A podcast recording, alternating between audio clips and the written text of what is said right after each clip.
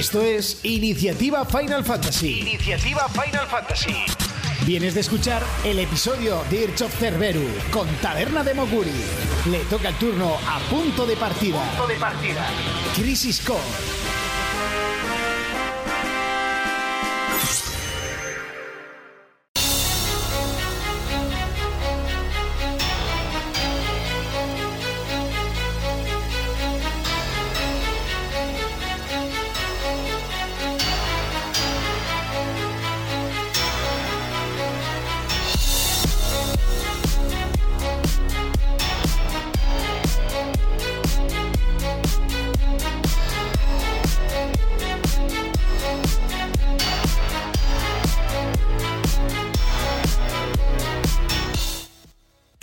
Todos, bienvenidos a un nuevo programa de Punto de Partida.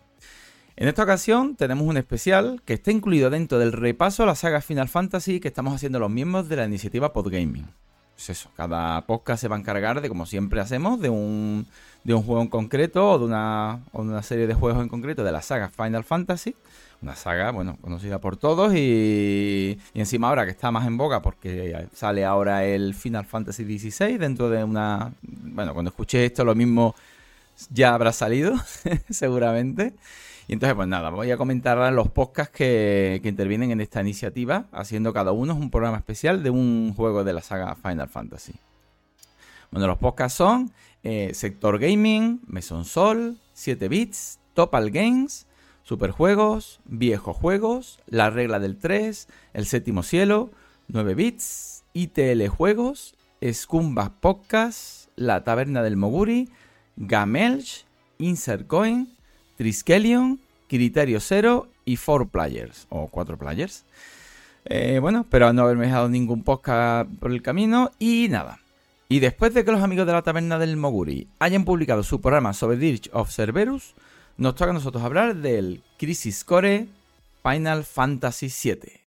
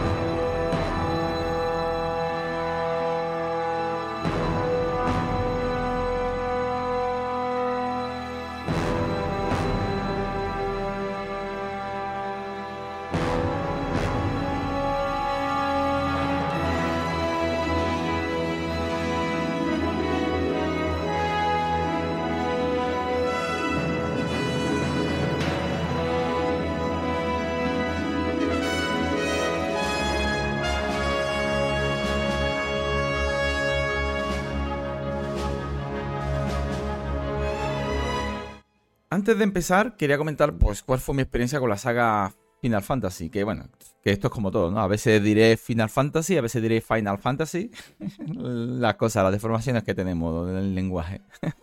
pues nada, eh, voy a comentar mi experiencia con esta saga y también en concreto con el Crisis Core. ¿eh? Decir que, bueno, como creo que le pasó a la mayoría de la gente al no haber sido distribuida antes en Europa, pues mi primer contacto con la saga fue con Final Fantasy VII.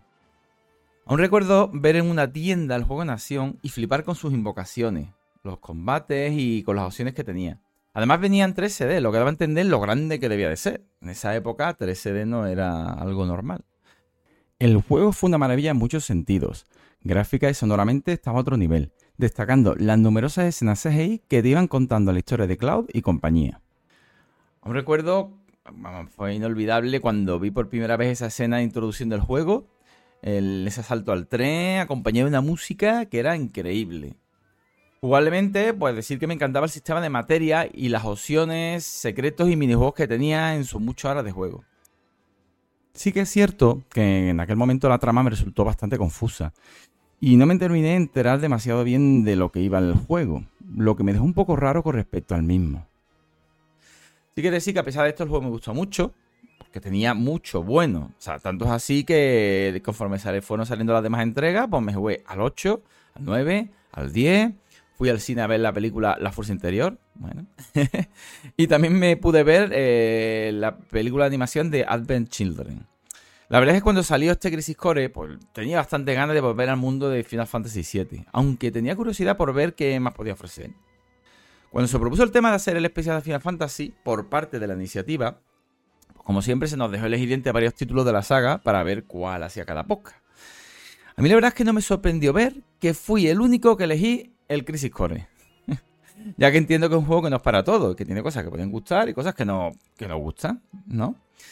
Por mi parte recuerdo cuando empecé el Crisis Core original en la PSP, cómo me sorprendí al encontrarme no el típico JRPG de anteriores Final Fantasy, sino algo novedoso, que era eh, un poco extraño, la verdad. Pero bueno, terminé pillándole el punto. Combates con parte de acción, escenarios muy reducidos, misiones repetitivas y un sistema de ruleta llamado OMD que me costó entender. Pero debido a lo mucho que me gustó el personaje principal y a lo espectacular que se veía todo para ser PSP, pues seguí adelante con el juego y me terminó gustando tanto que se convirtió en mi segundo Final Fantasy favorito. Y una vez contado esto, vamos con el desarrollo del juego y su creación.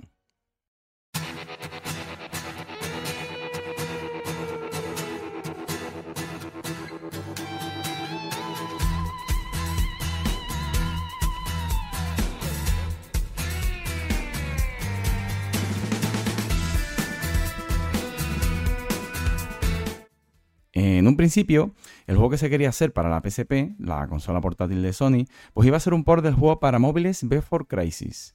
Pero después se decidió que se quería contar la historia de Zack, por lo que se canceló ese port. Ya se había hablado de ese personaje en Final Fantasy VII. O sea, había salido en flashbacks y tal, ¿no? Incluso, incluso se llegó a hacer un corto de animación basado en los eventos de Nibelheim entre Zack, Cloud, Tifa y Sephiroth, llamado Last Order, del que se tomó bastantes elementos del mismo para este Crisis Core. El juego sería dirigido por Hajime Tabata, con Tetsura Nomura como productor y creador de personajes y estaría englobado en lo que se debe llamar la compilación de Final Fantasy, que esta compilación pues incluía juegos, películas, cortos y libros. Al principio se quería hacer un juego de acción, pero como la mayoría del equipo tenía más experiencia en RPG, pues se buscó un sistema de combate de acción RPG. El juego fue anunciado en el 2004 y lo primero que se ve de él fueron fragmentos del corto Las Order y una entrevista a Nomura. Finalmente, el juego sale a la venta en septiembre de 2007 en Japón y en 2008 en América y Europa. Bueno, eh, tengo que decir que llegó a vender más de 3 millones de unidades en todo el mundo y tuvo una buena acogida con un 83 en Metacritic de 67 medio, lo cual no, estaba mal para ser un spin-off y tal y ser así tan distintillo. y ahora eh, quería hablar sobre el remake de Crisis Core que se lanzó el año pasado, en 2022, para celebrar el 25 aniversario del, de Final Fantasy VII original. Este fue llamado Crisis Core Final Fantasy VII Reunión. Eh, tenía Tetsuya Nomura, ahora como director, eh, que de un principio, y este de un principio no iba a ser un remake gráfico, sino simplemente iba a ser un remaster con algunas cosas cambiadas para cambiar la jugabilidad, pero vieron que se parecería demasiado al original, por lo que decidieron cambiar todos los modelos y gráficos en 3D. Además también se cambiaron cosas en el sistema de combate, que ya comentaré cuando llegue ese apartado. También se redobló el juego, sobre todo la versión en inglés, y se cambiaron las músicas. Más eh, algunas mejoras, ¿vale? Menores, pero bueno. Y todo lo demás, o sí, se dejó tal cual. Bastante parte del juego se dejó tal cual. La historia de los personajes son prácticamente lo mismo. Tanto que los vídeos que aparecen son los mismos del juego original que aunque seas un poco, aunque esté un poco mejorado, pero la verdad que se nota el paso del tiempo. También se notan las animaciones de los personajes, que son un tanto estáticas, ¿no? Los personajes cuando se mueven, cuando, cuando hablan, pues se ve un poco como de épocas pasadas, ¿no? Yo la verdad que la versión que hemos jugado para hacer este especial es esa, porque no me la había terminado, el original sí me lo acabé yo en su momento y dije, bueno, pues es, es buen momento para jugar a este y como prácticamente mucho es de lo mismo, pues es la que he jugado, ¿vale? Y tengo que decir que el lavado de cara es espectacular. O sea, parece, mm, en apariencia parece un juego de hoy en día. Lo que ocurre es que, bueno, después ves las animaciones, las escenas se unas cosillas y ves que, no, que es un juego de antaño. Pero vamos, que se ve espectacular. Eso sí, el juego, salvo las mejoras que comentaré después en el apartado jugable y tal, es prácticamente el mismo, lo cual, bueno, pues hace que sea un juego portátil de PSP del año 2008, con las cosas que tiene. Yo sí que recomiendo, eso sí, está claro, que si alguien quiere jugar este juego, pues que juegue a este remake. no juegue al original. Más que el original solamente está en PSP, con lo cual, bueno. Eh, decir también que en lugar de aprovechar el remake para hacer coincidir ciertos hechos con cosas que pasan en el Final Fantasy VII Remake, que no diré cuáles, sería spoiler, eh, decidieron dejarlo todo tal cual, argumentando que estos dos juegos ocurren en realidades paralelas. Y nada, ya una vez comentado esto, vamos a pasar a hablar de la trama y los personajes del juego.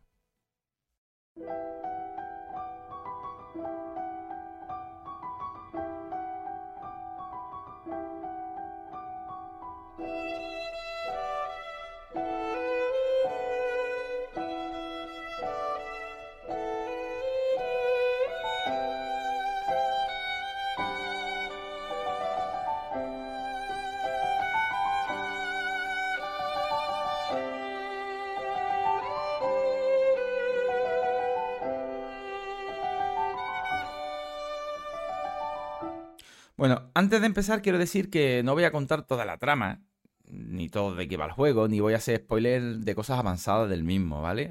Cerca del final del podcast sí lo haré porque comentaré el final, pero ya lo, lo avisaré, ¿vale? Vale, básicamente voy a comentar la situación inicial de la historia y los principales personajes que intervienen en ella. Crisis Core se ubica 7 años antes de lo que ocurre en Final Fantasy VII y se desarrolla en la ciudad de Midgar, que es la capital y sede mundial de la compañía eléctrica Shinra.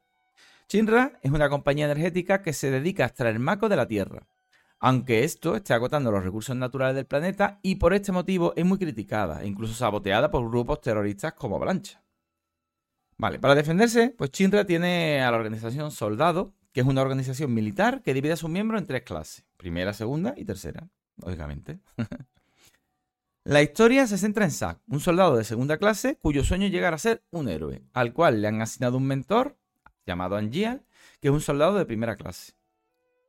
Bueno, pues nada más empezar, juntos son enviados a Butai, que, el, que con la que Chirra está en guerra, para derrotar al enemigo. Y durante el combate, mientras están luchando contra las tropas de Butai, aparece Sephiroth, otro soldado de primera clase, y consigue salvar a Zack de una situación comprometida y ganar la guerra, ¿no? Como que prácticamente le dan como que lo consideran un héroe por ganar la guerra de Butai. A su vez, Angial, junto con Genesis, que también era otro soldado de primera, han desaparecido y nadie sabe dónde están. Con el objetivo de encontrar pistas sobre Angel y Genesis, Zack se une a los turcos, que son otra organización de Shinra que se encargan de los asuntos más turbios, serían como, digamos, como el FBI, una cosa así. Van así detrás de chaqueta, gafas de sol. Y junto con Zen, un turco, ponen rumbo a Vanora, que es la ciudad natal de Angial y Genesis. Ya el resto, pues lo dejo para que los que quieran jugar el juego, lo descubran.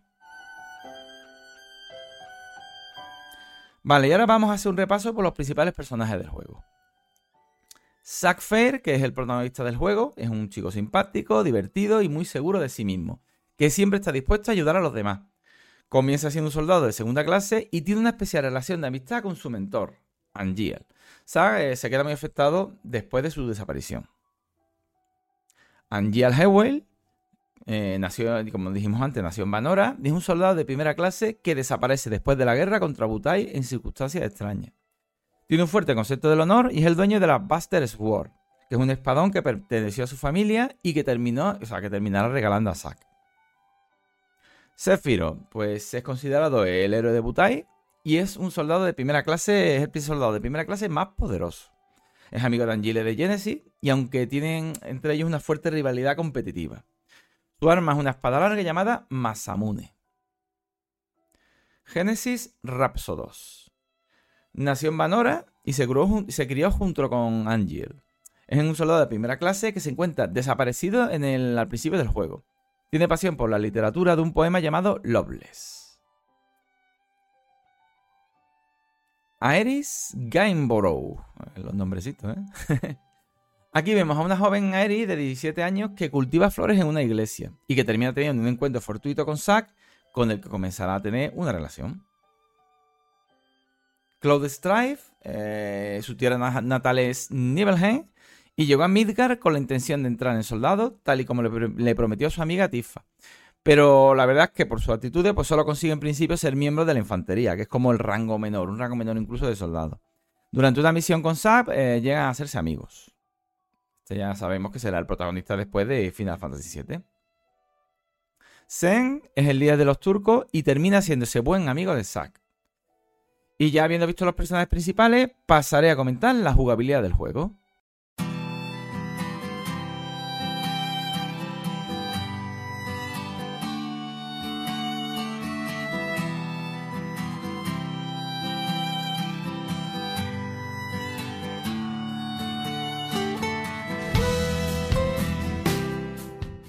Bueno, comentar que el juego es un juego de acción RPG que básicamente tiene dos partes diferenciadas en cuanto a jugabilidad. Tiene por un lado la parte de la exploración y por otro lado la parte de las misiones.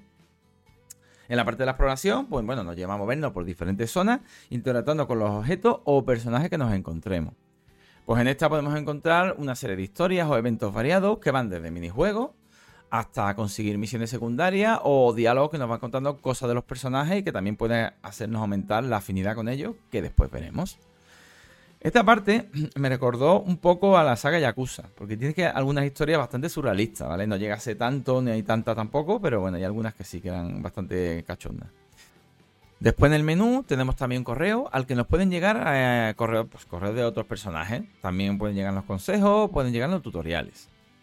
Eh, decir que la parte de exploración acaba cuando llegamos al punto marcado en el mapa como objetivo o cuando entramos en alguna misión secundaria de los puntos de guardado que esa es otra parte también que tiene el juego, ¿no? el tema de las misiones secundarias. Estas misiones secundarias están divididas en categorías y niveles indicados por un número según la dificultad que tengan.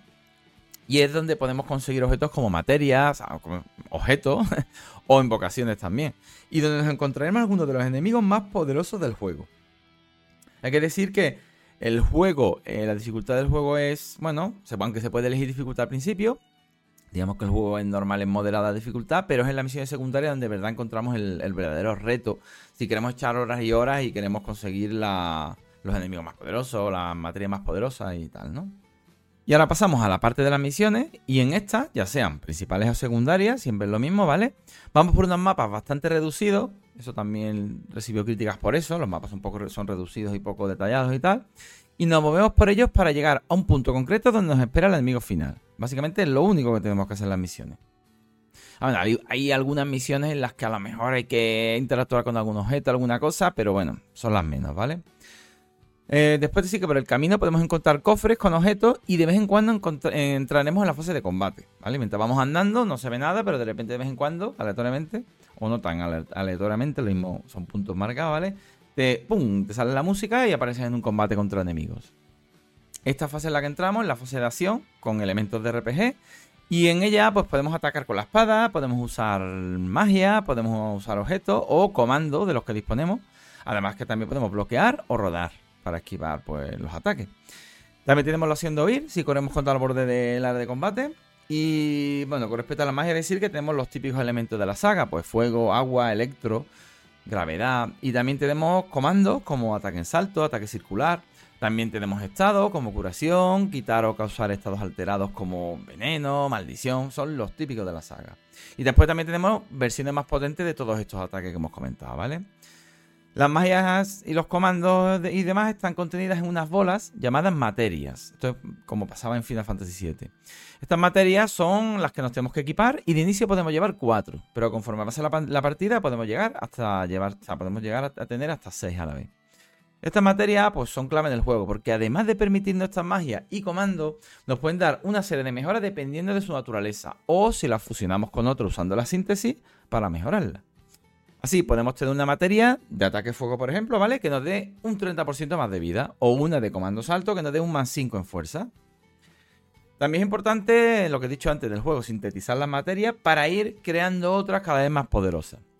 Ya que se pueden reutilizar las que tenemos y así pasar de, por ejemplo, una, tenemos una que tiene un 30% de aumento de vida. Pues si la sintetizamos y la fusionamos con otra, podemos conseguir un aumento de hasta un 50% de vida, ¿vale? Y así sucesivamente.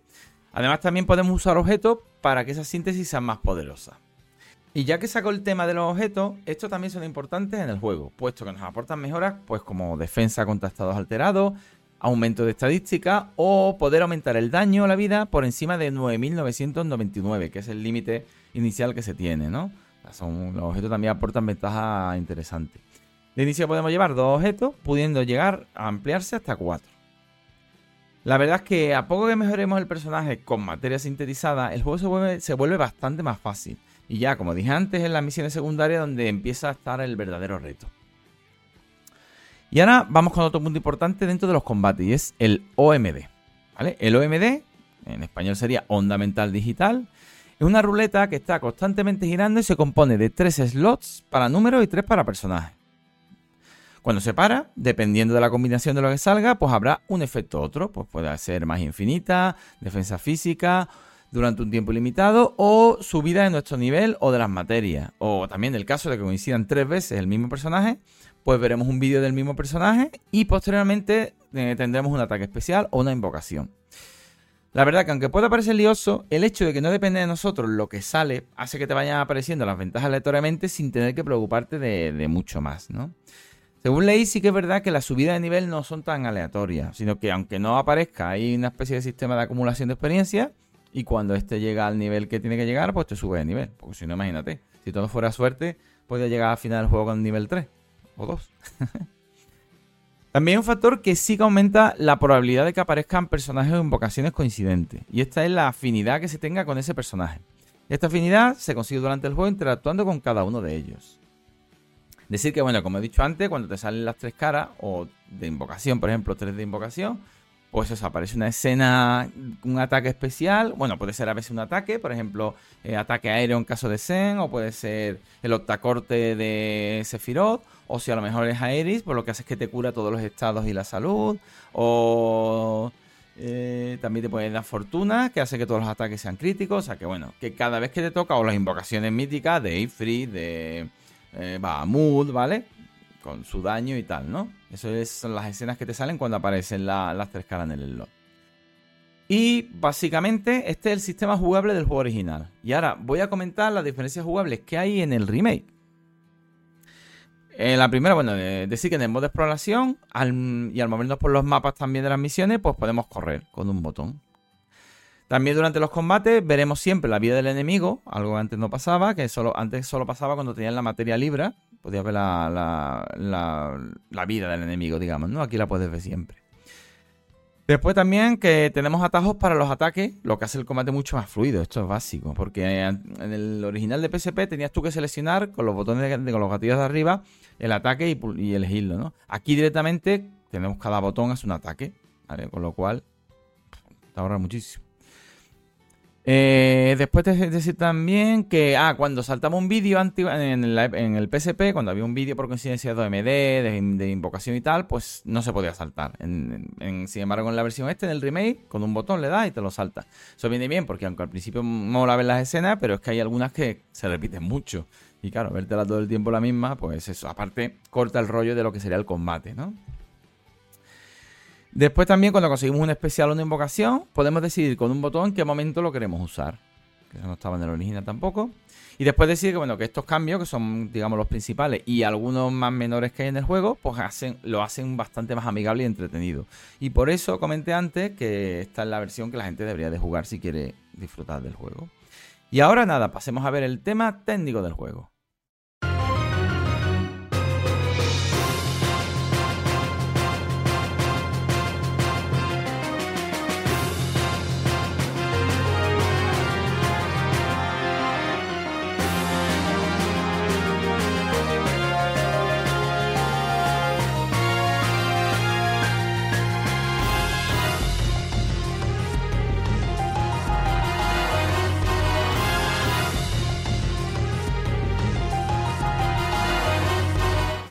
Gráficamente fue uno de los mejores juegos de la PSP, llevando la portátil al límite, sobre todo en los personajes, ya que es cierto, como he dicho antes, que los escenarios se veían algo más pobres. También tenemos las secuencias cinemáticas que estaban al nivel de las mejores películas de animación de la época, siendo algunas de ellas una maravilla, como el combate entre Genesis y Sephiroth encima de un cañón. En el remake se cambiaron todos los diseños del juego, adecuándolos a los tiempos actuales, pero sin embargo se notan las animaciones del juego original, ya que los personajes se mueven de una forma un poco robótica, como ya dije antes, ¿no? Y también, como comenté, las escenas cinemáticas son las mismas, solo que un poco mejoradas y esto se nota. Después, con respecto al tema sonoro, decir que también alcanzó un gran nivel, con sonidos de todo tipo y un doblaje al inglés bastante bueno. El juego tiene músicas típicas de la saga Final Fantasy, inspiradas en música de Final Fantasy VII, como no, y también del corto Last Order. siendo esta de gran calidad, como podéis comprobar durante todo el podcast, pero esto es una seña común de toda la saga de siempre. En el remake se regrabaron músicas y las voces de los personajes. Y ahora vamos con unas pocas curiosidades del juego.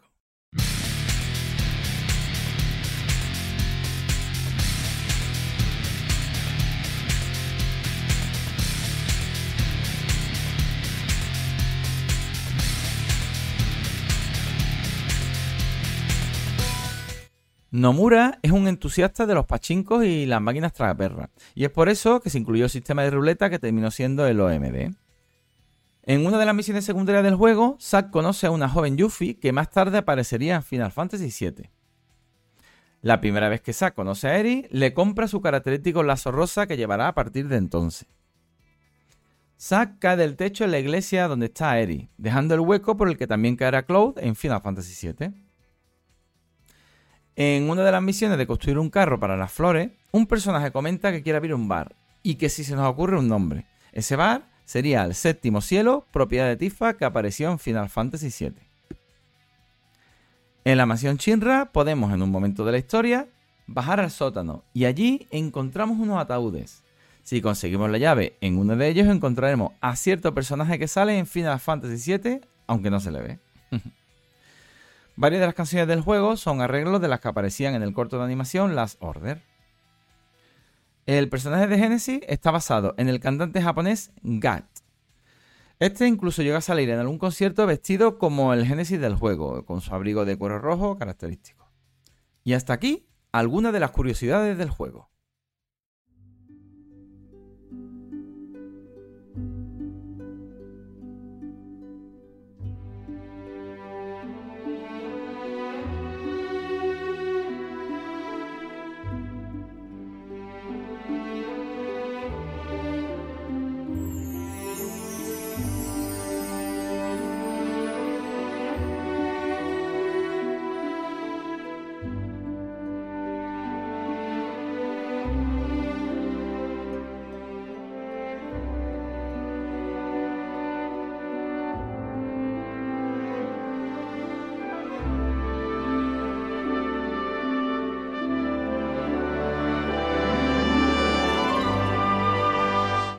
Y ahora es cuando entramos en la parte con spoiler, ¿vale? Ya aviso, ¿no?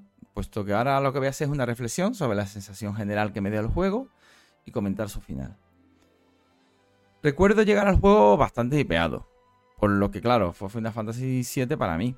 Que como ya comenté, es un juego que a pesar de no haberme enterado muy bien de la historia, se me quedó bastante marcado por lo icónico de los personajes, la música, las escenas y su forma de jugar. Desde la misma pantalla inicial ya se apreciaba un aire nostálgico, que es una de las cosas que destacaré del juego, que a mí me parece que resaltan más, que es el aire de nostalgia que tiene el juego, ¿no? En esta vemos a Sad de pie, sin que se le vea la cara, y en la mano lleva la Buster Sword, mientras caen plumas negras y suena una música lenta. Esto es algo que nos preparaba para lo que después veríamos en el, en el mismo juego. Aunque también hay partes con alegría, Angial, de amistad con Cloud e incluso de amor con Aeris, son solo unos retazos de lo que de verdad vendrá después. Y es que a pesar del carácter alegre y abierto de Zack, el juego trata mucho sobre el tema de la nostalgia, tanto de tiempos pasados como de pérdida de personas.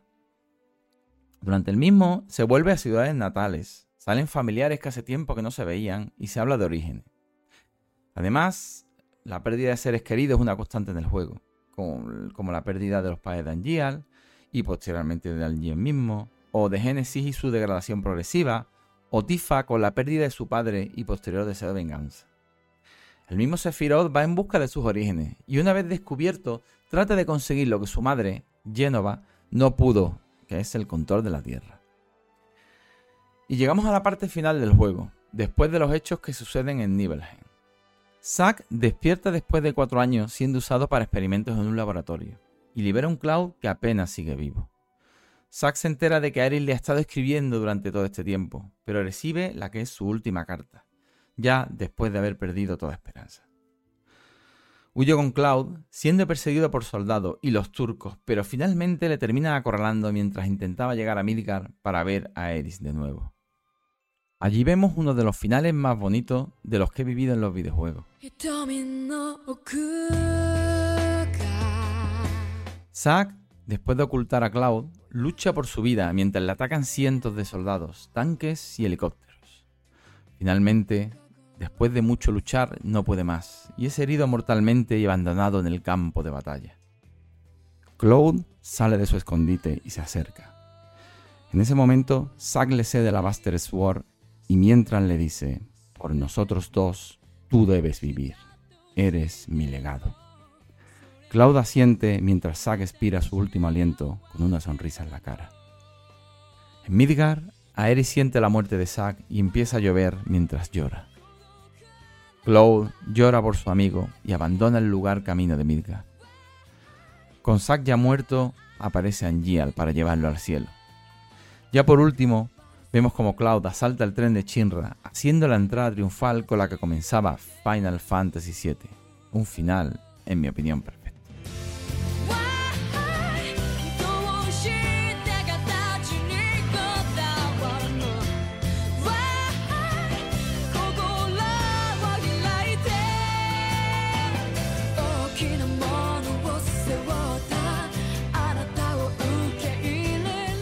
Hasta aquí el especial Crisis Core dentro del especial Final Fantasy de la iniciativa Podgaming. Para mí ha sido un honor poder hacer este podcast de un juego tan especial para mí como es este. Y espero que os haya servido para conocer algo más del juego, algún detalle, curiosidad o ganas de jugarlo. A continuación, la gente de Gamelch sacarán el próximo programa del especial basado en la fábula Nova Crystallis, que incluye el Final Fantasy XIII, el 13-2, Lightning Returns y el Type 0. Pues ya me despido de todos vosotros, simplemente mandándole un mensaje a Zack allá donde esté. Yo sí creo que fuiste un héroe. Hasta pronto.